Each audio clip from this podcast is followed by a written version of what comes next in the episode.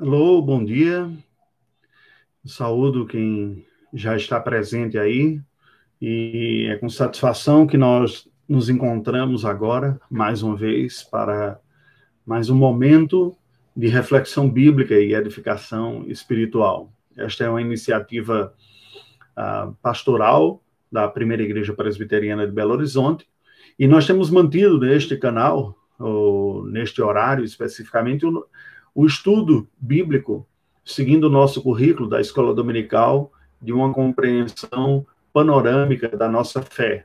Temos seguido a Confissão de Fé de Westminster e neste período que ficamos em quarentena, nós temos dado é, prosseguimento né, é, nestas reflexões. Então, eu lhe saúdo, você que, que é membro da Primeira Igreja Presbiteriana de Belo Horizonte, você que não é membro que está acessando o canal, é um prazer também. Nós temos uma jornada e alguns desafios interessantes hoje para nós pensarmos, né? É, o que é a Igreja de Deus? Quem a compõe? Qual é a relação que há entre a instituição aqui da Terra e a realidade espiritual? Existe uma igreja verdadeira, institucionalmente falando? Como identificar igrejas falsas? Quais são as características que marcam a verdadeira igreja de Deus? A qual atividade a igreja é chamada para falar? Bem, algumas destas perguntas nós procuraremos responder ao longo das próximas semanas e mesmo dos próximos meses. Este será o tema que nós vamos abordar no próximo bimestre, mas a bem da verdade, o próximo quadrimestre todo será sobre a igreja de Deus. Neste primeiro momento, pensando mais nas atividades da igreja, a sua militância, a sua atuação, o seu trabalho no outro bimestre, nós trabalharemos mais alguns outros aspectos ligados à glória da igreja, à sua vida interna, outros aspectos que são complementares. Neste primeiro estudo desse bimestre, nós teremos uma reflexão um pouco mais abrangente. Nós vamos refletir um pouco sobre aquilo que haveremos de trabalhar passo a passo, numa visão panorâmica desta militância da Igreja de Deus. É este o motivo do nosso estudo hoje. Então, eu dou bom dia, saúdo a todos que estão é, acessando agora e lhe convido a buscarmos a Deus através de uma palavra de oração. Vamos orar ao Senhor. Deus bendito, nós louvamos o teu nome, e rendemos graças, Senhor, pela oportunidade que temos de buscarmos a tua presença na manhã de domingo, recebermos uma instrução bíblica para a nossa vida. Nós te louvamos, Senhor, porque tu és um Deus gracioso e bondoso e tu amas pecadores e tens um projeto glorioso de redenção para a nossa vida através do evangelho do nosso Senhor Jesus Cristo. É nesta certeza de tua boa vontade para conosco, do teu propósito de te revelares a nós mesmos e revelares a, a tua vontade para a nossa vida, que é boa, agradável e perfeita, que nós buscamos a ti em oração e pedimos a iluminação do teu Santo Espírito sobre nós na manhã deste domingo. Intercedemos também, Senhor Deus, em favor de toda a tua igreja, de, do corpo de Cristo presente e vivo nesta geração aqueles que estão neste momento, ou ao longo deste dia, ou aqueles que já o fizeram, começando lá na Nova Zelândia, no primeiro fuso horário do nosso planeta, e se estendendo até as nações vizinhas do Pacífico, que estão no último fuso horário deste dia. Nós intercedemos, ó Deus, rogando a tua graça manifesta a vida desses irmãos, dos cultos realizados, pela edificação espiritual da tua igreja Intercedemos em favor do teu povo espalhado por sobre a face da terra, que tu recebas em tua graça a adoração deles e que pela assistência do teu Espírito os edifiques e consoles e fortaleças, seja com os que estão a ministrar a tua palavra, aqueles que já o fizeram, uma vez que uma boa parte do mundo o, o domingo já segue avançado na sua atividade e a maior parte da tua igreja celebrem adoração a Ti na manhã dos domingos pelo mundo afora. Pedimos que Tu fortaleças aqueles que já ministraram a palavra, capacitando para ao longo dessa semana enfrentarem as, os desafios ministeriais que têm, aqueles que o farão, que Tu os capacites aqui no Brasil e no restante do Ocidente, mais a oeste, em que as atividades ainda se iniciarão. nós intercedemos em favor dos missionários, Senhor Deus, pedimos que o Senhor os capacite a continuar ministrando com fidelidade a tua palavra. Te louvamos por fazer parte deste corpo glorioso, que é o corpo de Cristo Jesus, e rogamos que tu nos ajudes a refletir sobre quem somos como igreja, qual é a ideia bíblica, o que que tu nos revelas em tua palavra sobre isto, sobre nós, sobre o teu povo. Em nome de Jesus, nós oramos agradecidos. Amém, Senhor Deus. Amém.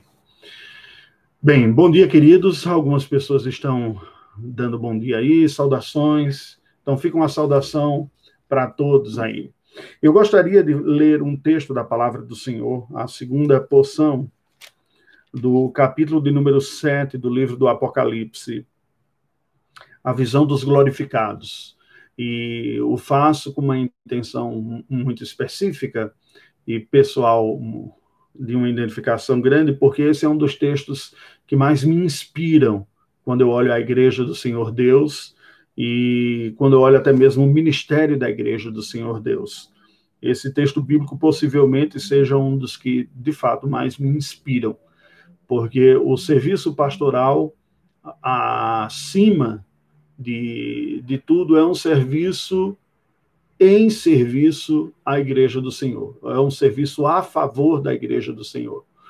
Claro que o serviço pastoral ou o ministério pastoral tem várias nuances, tem várias frentes, porque há vários dons é, relacionados. É, eu tenho as minhas deficiências pastorais, minhas dificuldades, áreas em, em que é, são mais ah, debilitadas, posso até dizer, as minhas contribuições. Mas, é, por outro lado, eu consigo perceber claramente que Deus, na sua infinita graça e sabedoria, que distribui dons aos homens distintos e habilidades distintas, é, o faz em favor do benefício da sua igreja para a edificação da sua igreja. E uma imagem que me inspira e o desejo do meu coração é poder contribuir com a formação desta imagem, é uma imagem escatológica que está descrita aqui em Apocalipse, capítulo 7, é uma imagem final e eu interpreto essa imagem exatamente como sendo um privilégio que o Senhor nos dá de olharmos antecipadamente o fruto do labor ministerial. E aí significa dizer o fruto do trabalho eclesiástico. Para que nós tenhamos uma imagem mais clara disso, eu entendo que é o fruto de duas frentes de atuação, a frente missionária e a frente pastoral que, como Paulo explica aos Gálatas, são ministérios com nuances distintas, mas de uma mesma natureza, que é o cuidado do Senhor Deus. Mas, enfim, a gente vai conversar sobre isso também em instantes. Apocalipse, capítulo 7, versículos de 9 adiante, de 9 a 17, portanto. E se você tiver com a sua Bíblia próxima, eu peço que você tome em mãos e acompanhe a leitura que farei nesse instante e concentre-se nessa leitura, porque as imagens demonstradas aqui nesta leitura são riquíssimas e poderosas. Nos diz assim a palavra do Senhor.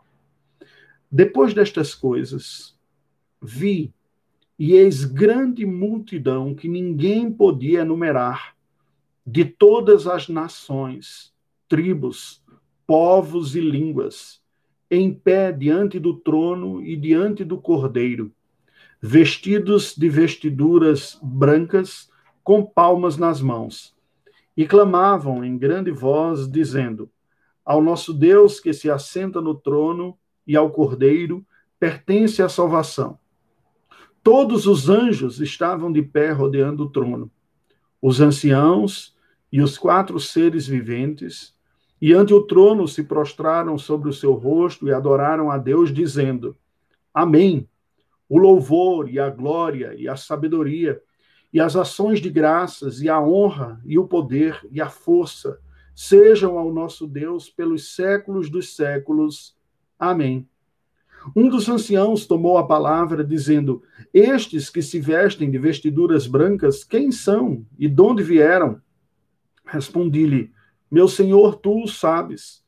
Ele então me disse: São estes os que vêm da grande tribulação lavaram suas vestiduras e as alvejaram no sangue do Cordeiro, razão porque se acham diante do trono de Deus e o servem de dia e de noite no seu santuário. E aquele que se assenta no trono estenderá sobre eles o seu tabernáculo. Jamais terão fome, nunca mais terão sede, não cairá sobre eles o sol, nem ardor algum, pois o cordeiro que se encontra no meio do trono os apacentará e os guiará para as fontes da água da vida, e Deus lhes enxugará dos olhos toda lágrima. Amém.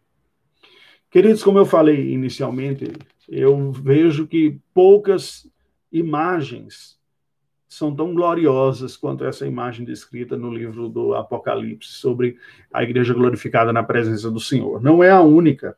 Há outros textos que apresentam a igreja glorificada também. Apocalipse 5 nos apresenta uma outra também com adoração semelhante, uma adoração profunda ao Cordeiro de Deus, né? Quando se diz, por exemplo, veja a, a semelhança ah, no versículo de número 9, falando da igreja do Senhor,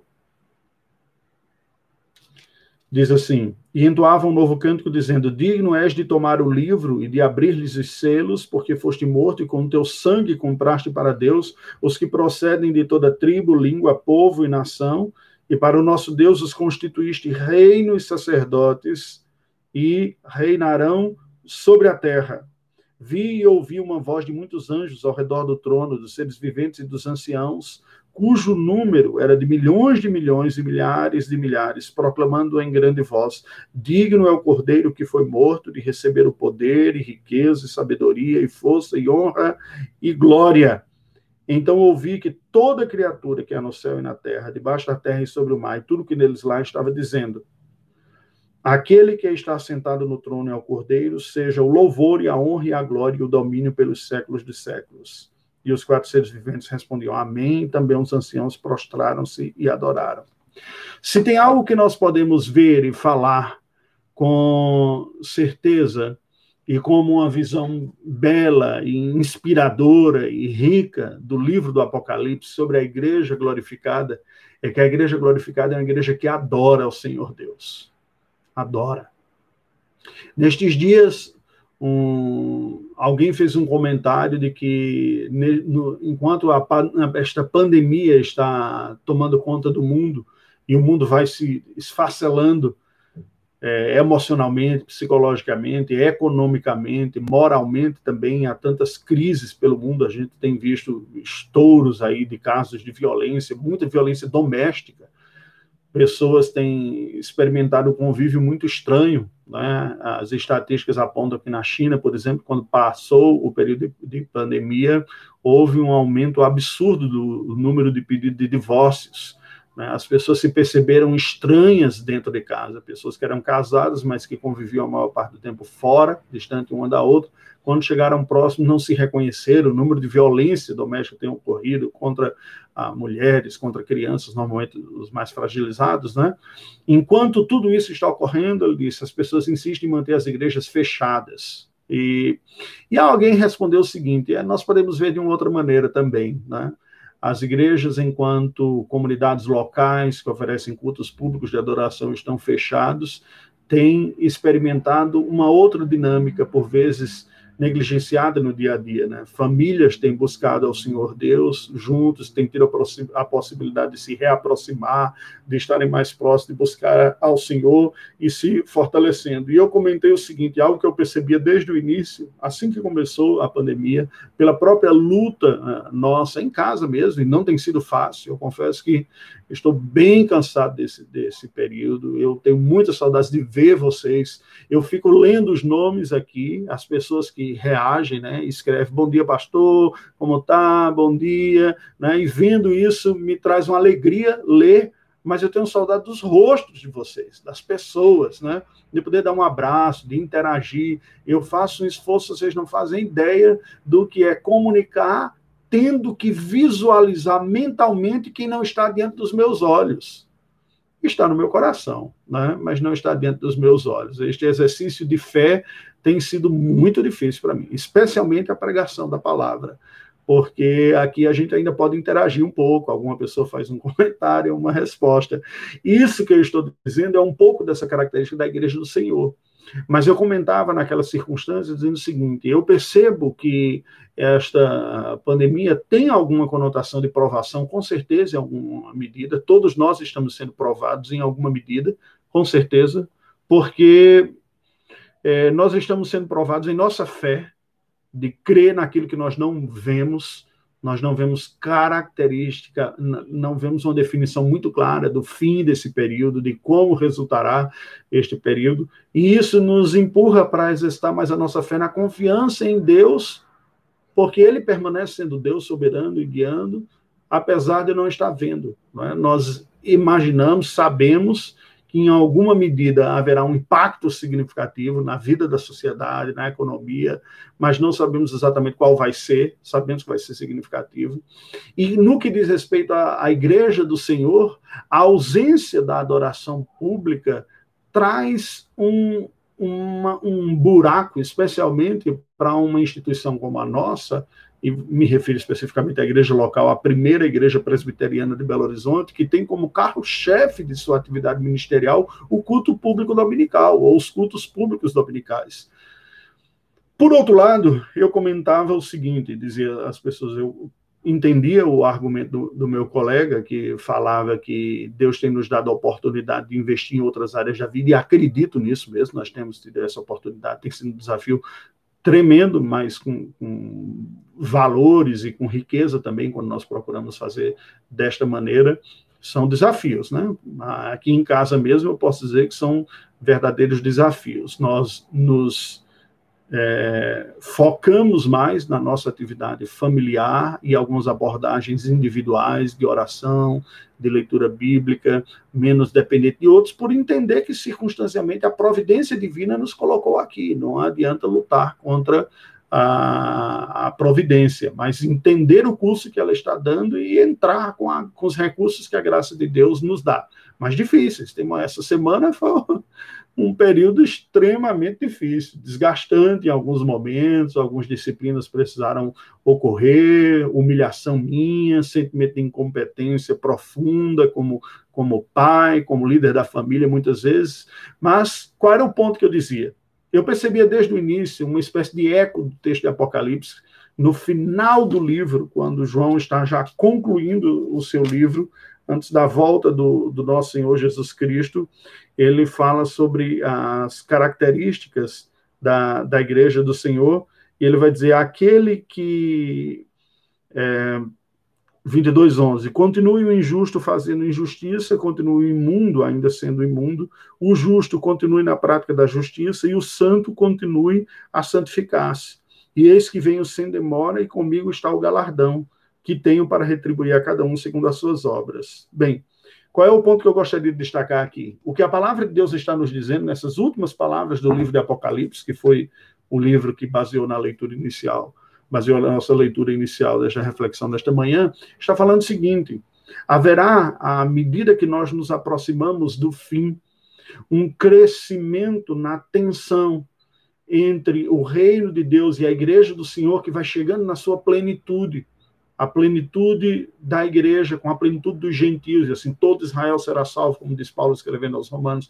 À medida que a igreja vai alcançando a sua plenitude, vai se completando o número dos que comporão todo o quadro da membresia da Igreja do Senhor Deus. À medida que o Evangelho vai se espalhando, o reino de Deus vai ganhando as últimas dimensões que tinham sido planejadas pelo Senhor, alcançando todos os espaços. À medida que essa graça vai se manifestando eficaz e mais universal, também as oposições, as resistências e as lutas contra as igrejas serão maiores. Haverá um acentuar a minha visão escatológica, portanto, como vocês já devem estar percebendo, não é uma visão predominantemente positiva, acreditando que esse evangelho vai redimindo a sociedade, que é uma escola que tem crescido recentemente, nem definitivamente também é uma visão pessimista, acreditando que as coisas vão ficando mal ou pior, que é a moda no meio evangélico, é o que domina uma visão pessimista que nos lega uma espécie de escatologia marxista transcendental Ou seja, eu torço para a crise ficando pior, pior, pior, até que se fica insustentável e uma grande revolução cósmica ocorre, que é a volta de Cristo Jesus e o estabelecimento do seu reino. Eu vejo que isso gera crises existenciais profundas com as quais eu não consigo conviver como, como cristão. Quase que torcendo para piorar para depois poder melhorar. Não vejo assim. Eu vejo o evangelho da graça de Deus com poder redentor, remidor, eficaz, curador, santificador, mas ao mesmo tempo a Bíblia deixa bem claro que quanto mais se aproxima o dia do Senhor, mais intensa é a resistência das trevas e mais intensa a luta. Preste atenção. Muito se fala sobre luta, dificuldades e minorias, e nesse nosso ocidente multicultural e em defesa do, uh, do discurso das minorias e numa criminalização e numa visão fortemente dura contra aquilo que é o nosso passado formador, a nossa tradição judaico-cristão, as raízes patriarcais da sociedade. A crítica é intensa, mas preste atenção. Você sabe qual é a religião mais perseguida do mundo? Quais são os fiéis que sofrem a maior perseguição do mundo? São os cristãos. Os cristãos são o segmento religioso que mais sofre no mundo. Nós não podemos e não devemos isentar os erros que historicamente aqueles que se professam como cristãos cometeram, as atrocidades, inclusive, e, distorções. É um, um ufanismo e uma ignorância e um orgulho muito grande não reconhecer isto. Cometemos historicamente muitos erros e falhas. Ainda cometemos falhas hoje e ainda os cometeremos até Cristo voltar. A glória da igreja do Senhor não está precisamente na capacidade dessa igreja de ser a, sociedade perfeita ou ser um cristianismo plenamente maduro. Não, não está. Me desculpe, eu sei que alguns que pensam assim advogam isso, e eu vou dar minha opinião, como tenho dito aqui. Para mim, isso é pura arrogância. É gente que, na verdade, quer vaidade e quer elogio para si mesmo, e não para o nosso Senhor e o nosso Redentor. É claro que o Evangelho de Cristo Jesus, a presença de Cristo Jesus nos santifica, nos transforma, melhora a nossa vida. Graças a Deus nós temos essa esperança. Mas nós não somos aquela imagem bonita a ser contemplada. É Cristo em nós a nossa glória.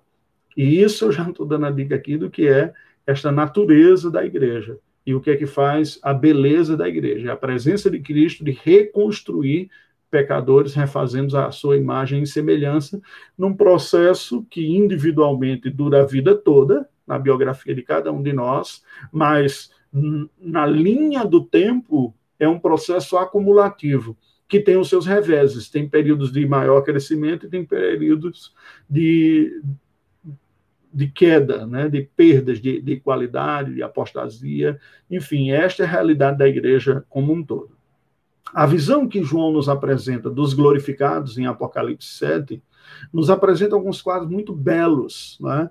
Ele diz uma multidão vestida de vestiduras brancas, né? Por que ela parece isso? Primeiro nós temos que lembrar que é uma visão, um, um êxtase é, revelatório que João teve, com quadros que foram registrados com fortes imagens culturalmente acondicionadas ao judaísmo do primeiro século.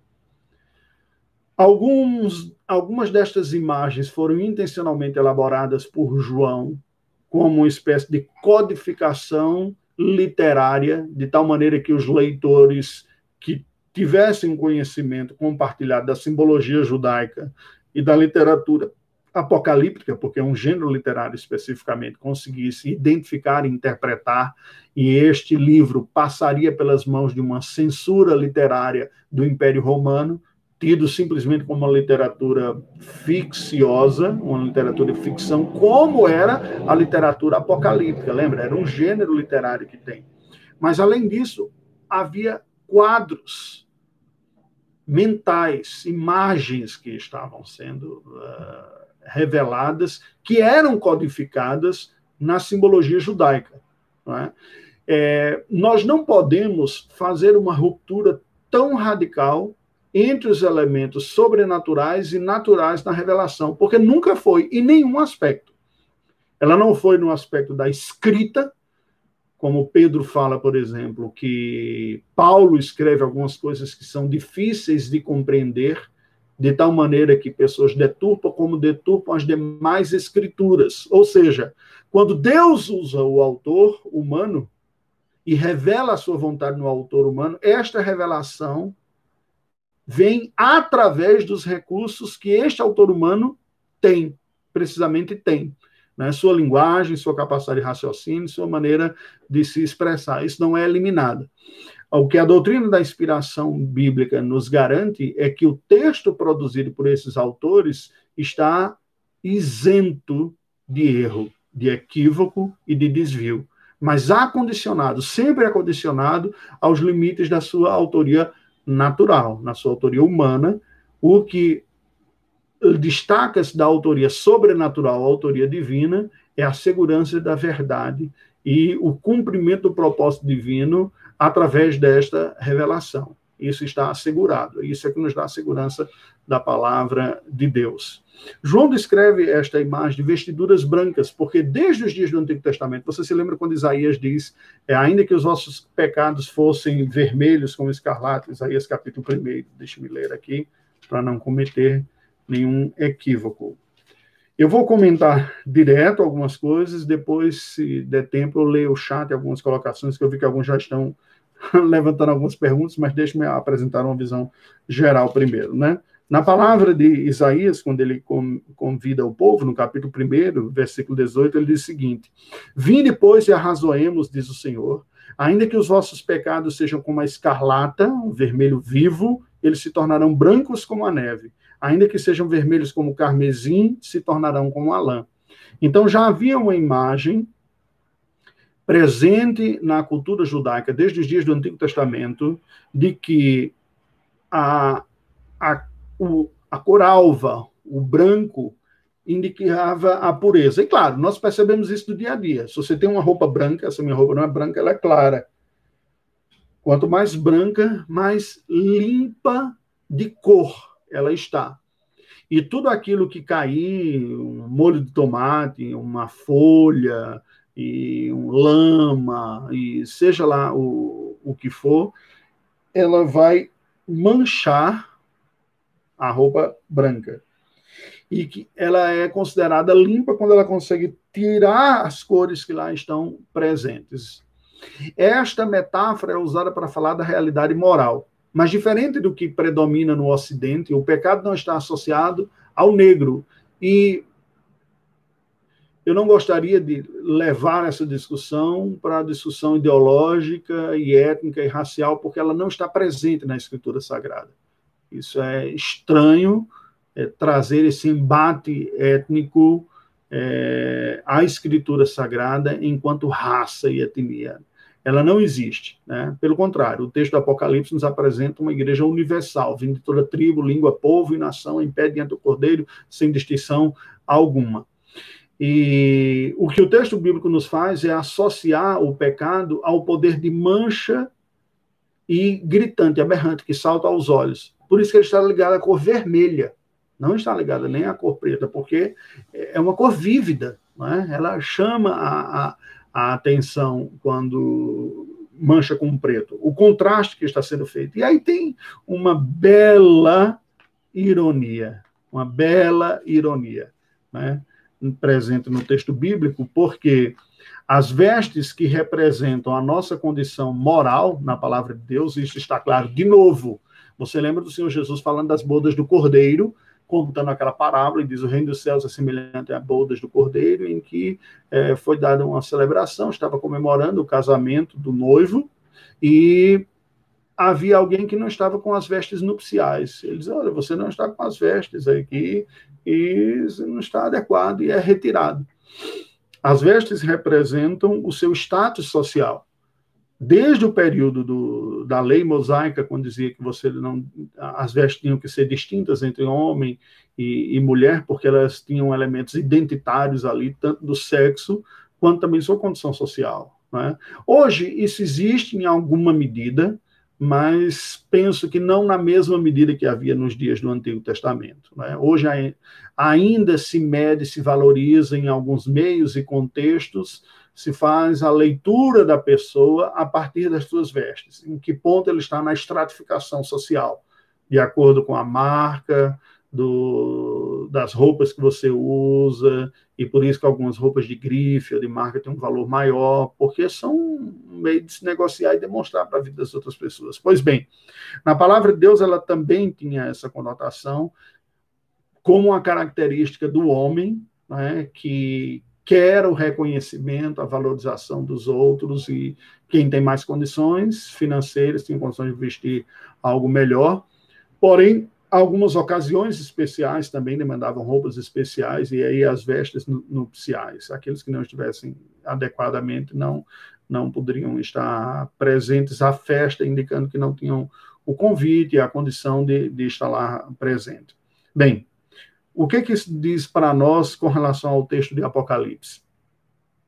A condição da igreja na presença do Senhor absolutamente, em hipótese alguma, é definida pelas condições naturais aqui da Terra. Não é sua classe social, não é sua condição econômica, não é a quantidade elaborada de tecnologia que você tem, não é a cor da sua pele, não é sua inteligência, não são seus recursos financeiros que lhes qualificarão o texto sagrado nos diz que aquela multidão que veio de todas as nações, tribos, povos e línguas, portanto, uma diversidade absurda no que diz respeito à etnia, no que diz respeito à, à cultura, à língua, todos são colocados iguais pela obra redentora de Jesus Cristo.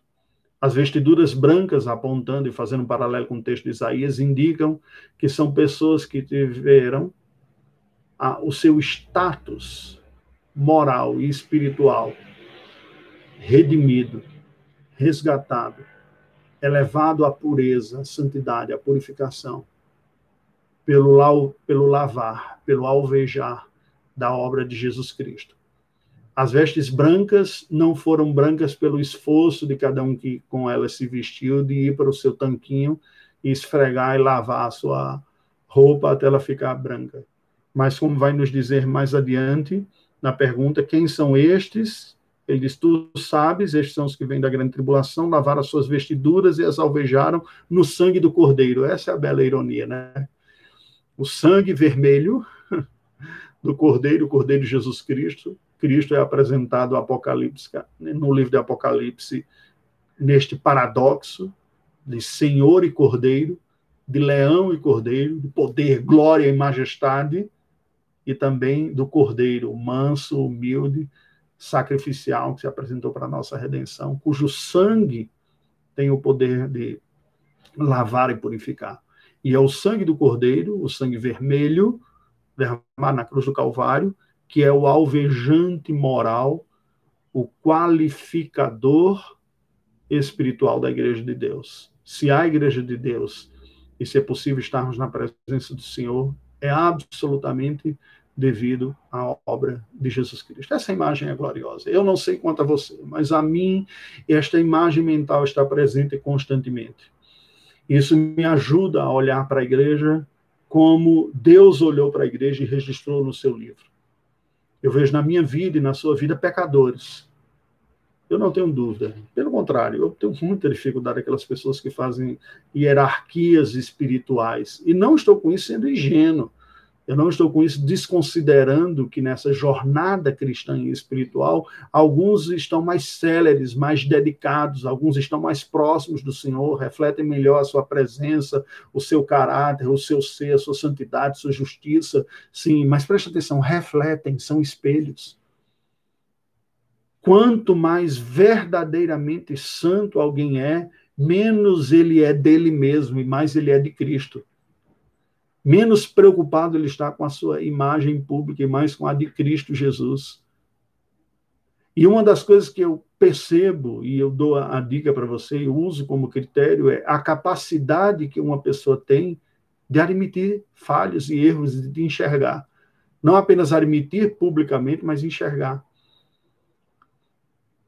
Isso nos mostra um pouco, um traço da consciência realmente espiritual e redentora. A outra característica, o quanto que Cristo é valor na vida dessa pessoa, sua obra, seu ser, sua santidade, sua justiça. O quanto da força eficaz da sua qualidade espiritual está em Cristo Jesus. Porque veja, esse texto, toda a ênfase do texto da eficácia, do valor, para que o produto seja uma igreja na presença do Senhor glorificada, está em Cristo. Ele é o alvejador destas roupas. Ele é o objeto da adoração. Uma pessoa que não tenha uma visão cristocêntrica da teologia e da vida cristã perderá fervor na sua adoração a Deus. Será tentado a cantar mais as suas qualidades do que a qualidade do cordeiro.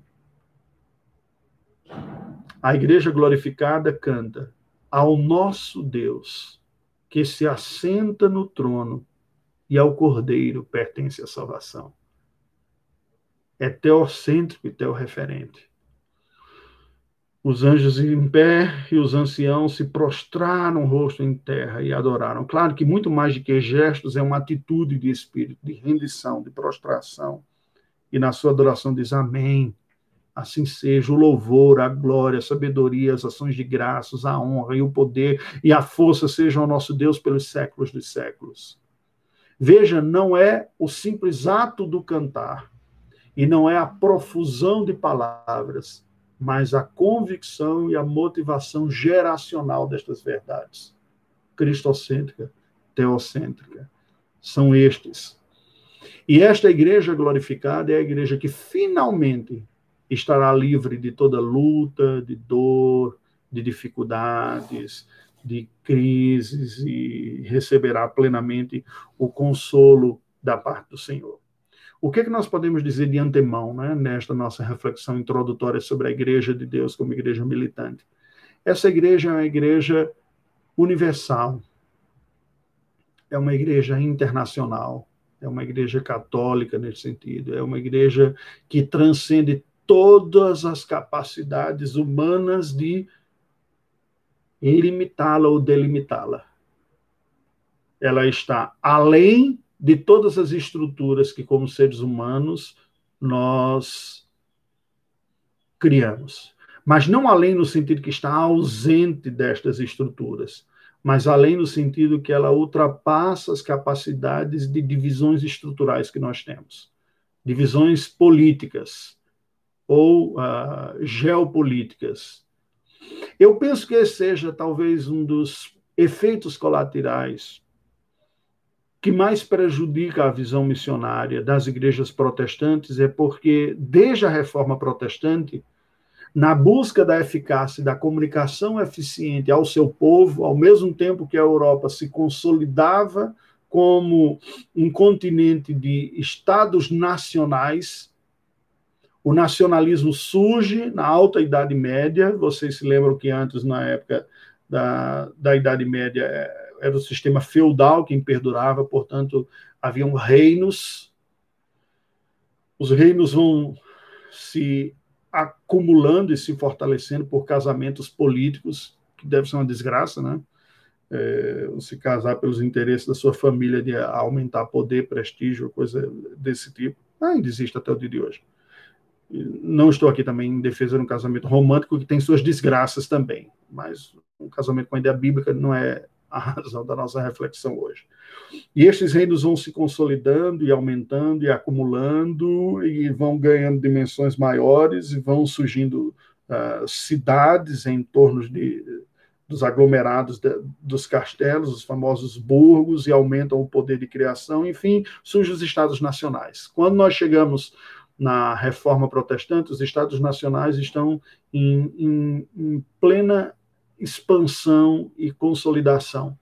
E os protestantes tiveram uma sacada muito interessante, muito boa, muito positiva, mas como tudo tem o seu efeito colateral, né? como toda medicação tem o seu efeito colateral, que foi a disseminação da fé em nosso meio, dentro da nossa realidade, requererá de nossa parte uma comunicação mais eficaz ao nosso povo.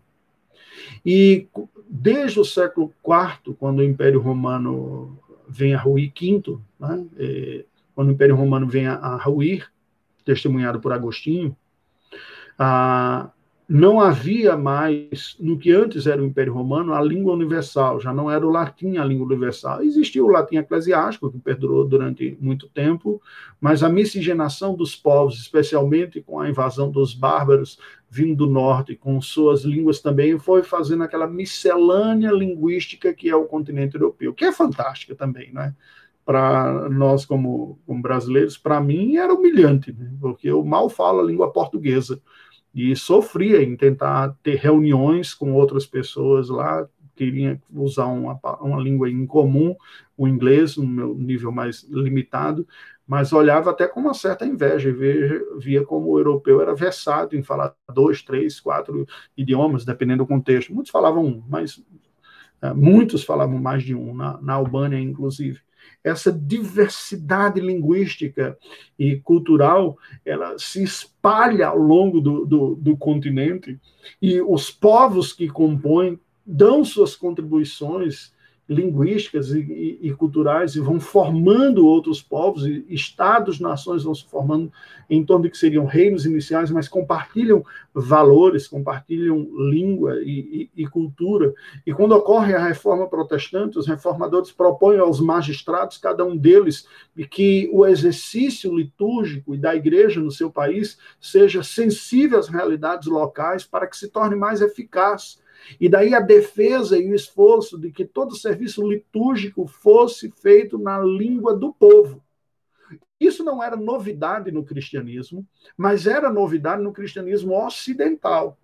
Porque o cristianismo ocidental é puxado e centralizado em Roma como herança do, do Império Romano. O Império Romano era um controle universal sobre inúmeros povos e sob o domínio da, da Vila de Roma, cidade maravilhosa, que apesar de ser maravilhosa, mas é, era um povo que dominava sobre outros, e assim, para efeito de eficácia de governo e de administração, impunha a sua lei, a Lex Romana, que deu origem ao, ao direito, pelo menos o nosso, né, que é mais legal, menos jurisprudencial, é, que oferece as estruturas, infraestruturas de circulação pelo mundo conhecido, mas que oferece uma estrutura hierárquica administrativa que tornou o Império Romano viável e eficaz, que vai ser herdado basicamente pela Igreja no mundo ocidental.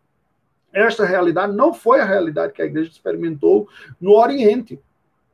Não é? Porque assim, o Império Romano cai no Ocidente, mas ele resiste no Oriente, conhecido como Império Bizantino. Vocês se lembram disso? É? O Império Bizantino fez com que essa cristandade oriental tivesse algumas características distintas da ocidental. Entre elas, primeiro, a igreja nunca teve tanto poder político no mundo oriental quanto no ocidental, porque continuava um poder de governança público forte do Império Bizantino, que perdurou muitos anos e séculos. Lembrem-se que, mesmo tendo perdido uma boa parte da influência para os otomanos, para os turcos, para o Império Turco, que é muçulmano e que vai se expandindo, sai do Oriente Médio, alcança o norte da África, se estende para a Ásia e vai até a Europa também, alcança a região dos Balcãs, e mesmo assim havia um baluarte de resistência que era Constantinopla, depois chamada de Bizâncio, e que somente ao cair sob a liderança de esqueço o nome agora, não sei se foi Ahmed ou Mehmet, agora não me lembro, mas sob a liderança de um eficaz líder otomano, Bizâncio cai, se torna Istambul.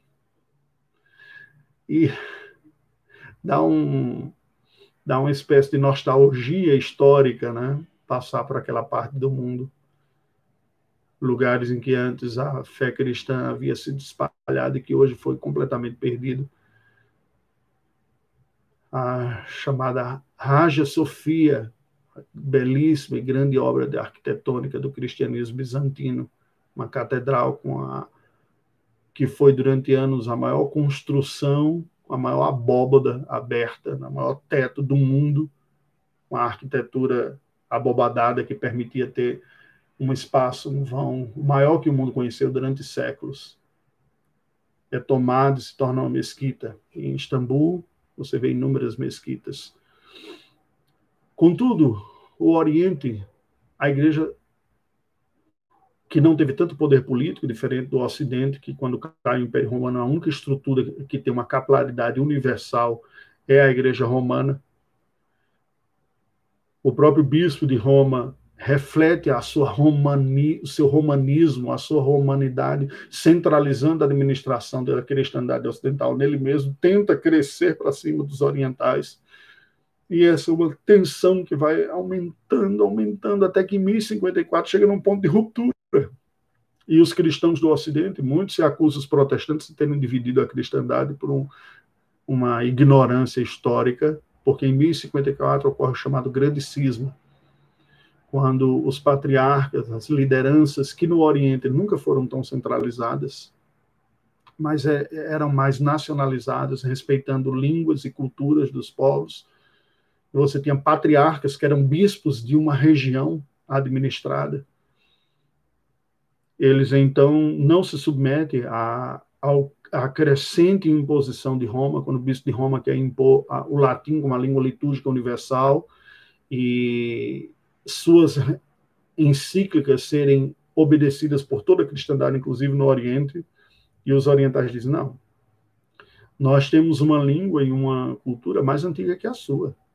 O culto aqui vai continuar sendo na nossa língua na Grécia, no grego, no mundo eslavo, nas línguas eslavas, variações do russo, no mundo oriental, no Oriente Médio, nas línguas do Oriente Médio, as línguas semitas.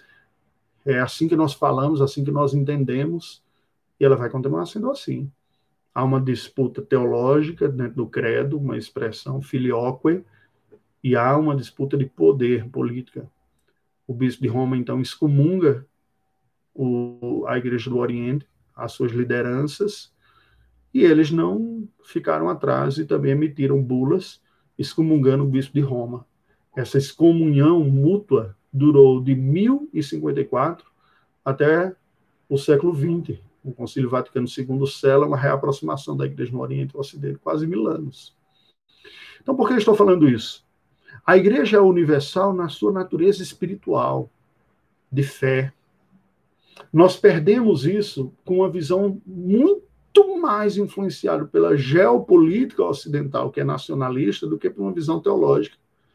Se as igrejas protestantes tiveram um grande sucesso nesse sentido, se aproxima dos orientais, de produzirem fé, liturgia, textos e a própria Bíblia na língua local, para que o povo lesse, entendesse, pudesse se relacionar com Deus de uma forma pessoal e clara, falando a sua própria língua. Por outro lado, ela passa a sofrer de uma dificuldade maior de enxergar a universalidade da igreja. Nós protestantes, por exemplo, qual é o nome da nossa igreja? Igreja Presbiteriana do Brasil. Uma das grandes dificuldades que nós temos é perceber que nós não somos só uma igreja pro-Brasil. Nós somos uma igreja de Cristo, administrada institucionalmente pela pelo um sistema presbiteriano de governo e jurisdicionada nos limites da competência geopolítica da nossa nação. Neste sentido, a experiência que eu tive ao visitar o Líbano foi muito rica. Porque a igreja irmã nossa, que nós temos, chamado Sínodo Evangélico Unido, esse é o nome oficial da igreja Sínodo Evangélico Unido, poderia ter uma nomenclatura, se fosse semelhante à nossa, de falar de sistema de governo e nacionalidade, chamada Igreja Presbiteriana Sírio-Libanesa. São duas nações e uma mesma igreja. O presidente da Assembleia Geral se eu não me engano, que eu conheci, era libanês e o secretário executivo era sírio. Isso é fantástico, porque isso ensina a igreja de que nós não somos limitados a um povo, nós somos universal. Quando a igreja tem uma certa capilaridade que transcende isso, ela aprende a olhar, não necessariamente, mas ela é convidada a ter um olhar um pouco mais abrangente. Nós somos parte de uma realidade muito mais ampla do que nós somos tentados a acreditar e a ver. E esta visão do Apocalipse nos apresenta exatamente isso. Agora, como essa igreja, composta pelos remidos, resgatados, os perdoados, os lavados pelo sangue do Cordeiro, os salvos pelo Evangelho, pelo mundo afora, que não são almas simplesmente, nós somos pessoas Eu estou falando com você aqui, você está me ouvindo em uma língua codificada dentro da matriz da família latina, uma língua neolatina, expressificada na, propriamente como língua portuguesa, em variação dialetal brasileira, que é distante da lusitana. Algum código até de adaptação precisa se essa mesma língua for usada em outras terras, em terras lusitanas, ou mesmo no nosso Brasil, que é continental. Há variações dialetais, e eu estou dando a minha interpretação linguística da avaliação. Né? O dialeto é horrível, horrível, linguisticamente falando, ouvir pessoas usando o termo dialeto para a língua não hegemônica europeia ocidental. É dureza, é de um preconceito sociolinguístico absurdo. Né? Dialeto é uma variação localizada de um idioma principal. Então, em nossa diversidade, nós adoramos a Deus e nos comunicamos. E como isso ocorrerá?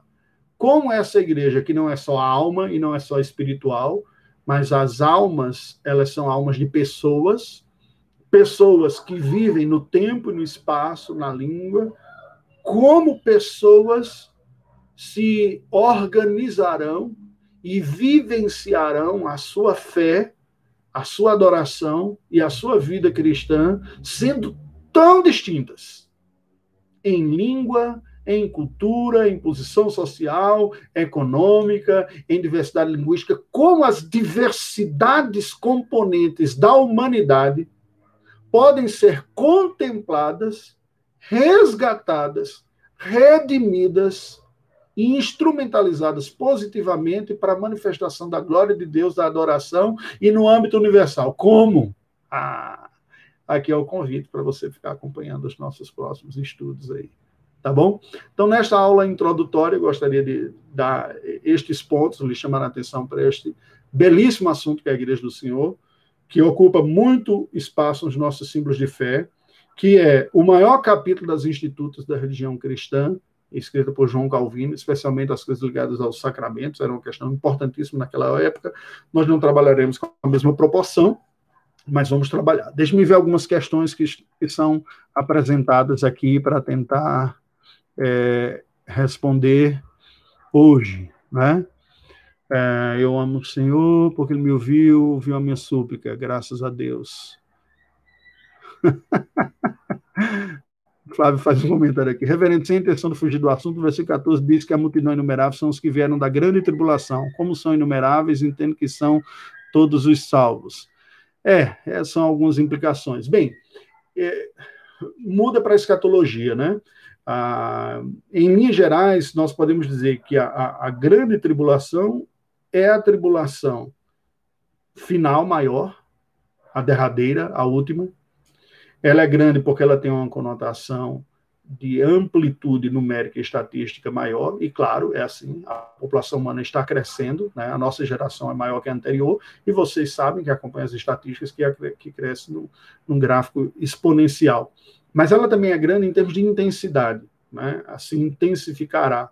Contudo, o que o texto nos apresenta, e o que eu gostaria de destacar, é a universalidade desta igreja que está, sida, que está sendo dita aqui, tá bom? Então, assim, é a igreja do Senhor, na sua universalidade, que será resgatada representativamente de toda tribo, língua, povo e nação, desta tribulação final, estes que serão transformados vivos, como num piscar de olhos, e que aos quais se ajuntarão os ressuscitados pelo poder do Espírito Santo e renovados e glorificados, irá ao encontro do Senhor nos ares. Maomé II, o conquistador de 21 anos, isso, ele era um, um líder é, é, novo mesmo, de fato. É, Mohammed segundo. Esta é realidade da Igreja Universal. Queridos, nós temos, portanto, um belo desafio. Né? Nós vamos olhar um pouco como é que Deus estabeleceu as regras dessa igreja, como ela funcionaria, como que a lei do Senhor vai afetar a nossa vida, como que Deus vai governar a sua igreja em épocas distintas, em culturas distintas, como é que a regra e a lei do Senhor pode ser universal ao mesmo tempo que ela deve ter a sensibilidade às suas particularidades, porque cada povo e tempo produz a sua própria legislação. Como é que a lei moral de Deus, a sua palavra, nos orienta em descobrir e vivenciar a palavra do Senhor Deus? Qual é a liberdade que em Cristo Jesus nós ganhamos e como fazer uso dessa liberdade? Quais são os lugares e os espaços e as delimitações das atuações e dos juramentos solenes, é, do, das cerimônias na vida da Igreja do Senhor?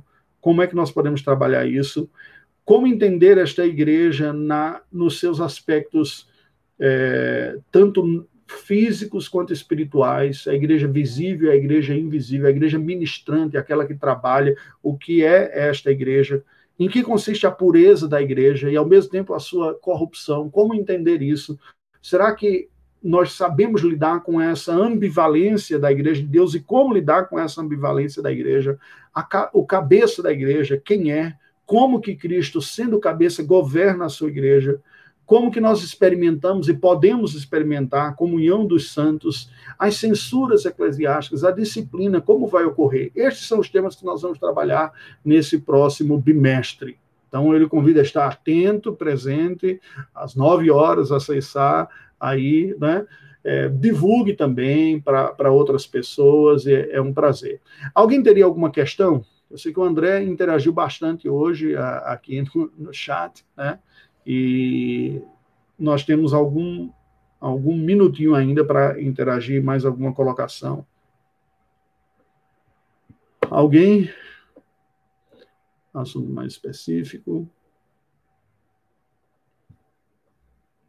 A Igreja de Deus é o maior tema trabalhado na, e na nas institutos, em, em, teologia, nós vamos gastar um bom tempo também. Eu tenho percebido que, juntamente com a pneumatologia, que foi o assunto que nós estudamos anteriormente, a doutrina do Espírito Santo, em suas ações, a eclesiologia, que é a doutrina da igreja, são as duas pedras de toque dos conflitos no dia a dia da igreja se você parar para observar as grandes tensões, as heresias e até as cisões, as divisões que ocorreram no seio da cristandade em geral, mais especificamente no contexto latino-americano e brasileiro, tem a ver com estas duas doutrinas.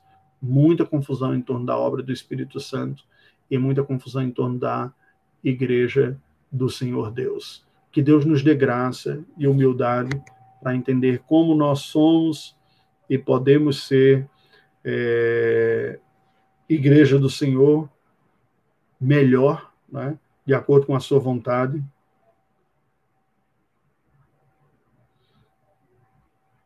Em nossa geração. Vamos orar ao Senhor Deus nesse instante. Ô Francisco, um abraço para você. Saudades também, viu? É, a turma aí de Suzano, gente sempre carinhosa. Muito bom. Vamos orar ao Senhor. Deus bendito, nós estamos diante da tua presença, te rendemos graças pelo teu amor, pela tua bondade, pelo evangelho do teu filho Jesus Cristo, que é eficaz e universal e alcança para ti pecadores que se encontram espalhados em toda tribo, língua, povo e nação. Te rendemos graças pela tua igreja, te rendemos graças pela liberdade, o progresso da divulgação do Evangelho aqui em nosso solo brasileiro. Intercedemos em favor da nossa nação, dos governantes de nossa nação, mas hoje em especial em favor da tua igreja aqui. Te rendemos graças porque ainda existe, de uma forma significativa, em nosso povo brasileiro, uma sensibilidade religiosa um senso de transcendência, um senso forte de busca de sentido e significado na fé, uma crença em divindade. E não falo isso do ponto de vista redentor, mas do ponto de vista de abertura de coração para um ser externo ao qual nos dirigimos. Isso nos ajuda como igreja a, anunciarmos o teu evangelho, porque apresentamos a ti como esse ser externo, um Deus pessoal, não uma força mística. Mas, Senhor Deus, não tem como nós não nos colocarmos preocupados com a tua igreja, porque há tanta superficialidade em nosso meio. É verdade que nós convivemos com boas formações teológicas e doutrinárias, com boa literatura e ampla e farta literatura na nossa língua portuguesa, produzida especialmente aqui no Brasil. Agora, não mais apenas traduzindo materiais vindo da Europa e dos Estados Unidos, mas bons autores nacionais também produzindo literatura, ministérios bíblicos e firmes. Contudo, há um número tão grande, Senhor Deus, de pessoas falando em teu nome, coisas absurdas, de exploradores e de gente que se quer, que se deixa ser explorada por ambições, por soluções fáceis para os seus problemas. Tenha misericórdia do Brasil. Perdoe-nos pela maneira como nós usamos o teu nome, quebramos o mandamento de usarmos o teu nome em vão de forma tão fácil em nossa pátria tanto orgulho, tanta prepotência, tanta gente falando em teu nome como se tivesse procuração do Senhor. Ó oh Deus, tenha misericórdia de nós. Te rendemos graças também porque neste momento da história, de fato e verdadeiramente, somos uma força missionária que, pela tua graça, desperta em nossa geração uma igreja um número significativo e com uma certa consciência mas essa força não tem se expandido, especialmente fora do país. Ó Deus, tenha misericórdia, particularmente te pedimos pela Igreja Presbiteriana do Brasil,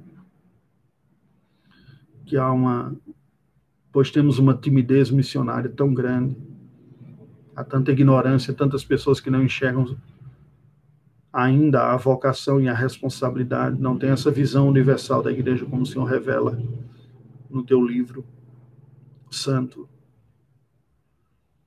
Pai bendito, nós somos, como dizia Lutero, simultaneamente justos e pecadores. Pecadores porque é o que somos, justos porque é o que judicialmente somos diante de ti pela obra do teu filho Jesus Cristo. E esses que são simultaneamente justos e pecadores estão em processo de graça, de santificação. Somos nós, cuja beleza está no alvejar da obra redentora do teu filho Jesus em nosso favor, cuja beleza está em caminhar contigo e caminhando contigo refletir melhor quem tu és. Tu nos conheces, olha para nós nesse instante, para o nosso coração, nossa vida, nossos conflitos, nossas lutas. Tu sabes como para nós é muito mais fácil nos escondermos na comodidade do nosso dia a dia e de uma maneira egoísta ficarmos simplesmente sentindo falta das atividades religiosas dominicais porque estamos privados delas. Ajuda-nos, Senhor Deus, nestes dias, Senhor Deus, nestes dias de pandemia, de termos uma avaliação mais profunda da tua vocação para nós, de experimentarmos uma dependência do Senhor como não tínhamos experimentado antes, de encontrarmos no Senhor força para a nossa vida e alimento de sermos instrumentos em tuas mãos, competentes. Dá-nos, ó Deus, a visão que precisamos ter de como igreja vivermos aquilo que tu revelaste para nós na tua palavra. Que agradecemos por este momento, pelo encontro e conversa desta manhã. Rogamos a tua bênção sobre nós, sobre a tua igreja espalhada por sobre a face da terra pelos irmãos que agora estão ouvindo e aqueles que ouvirão pela, pelo replicar dessa mensagem também e outros que acessarão em outros momentos. Abençoe-nos nos exercícios devocionais que faremos neste dia, em família ou individualmente. Que utilize dos mensageiros da tua palavra, nós te pedimos. Em nome de Jesus. Amém. Amém. Graças a Deus, queridos. Foi um prazer estar com vocês e vamos continuar no nosso bate-papo. Um abraço.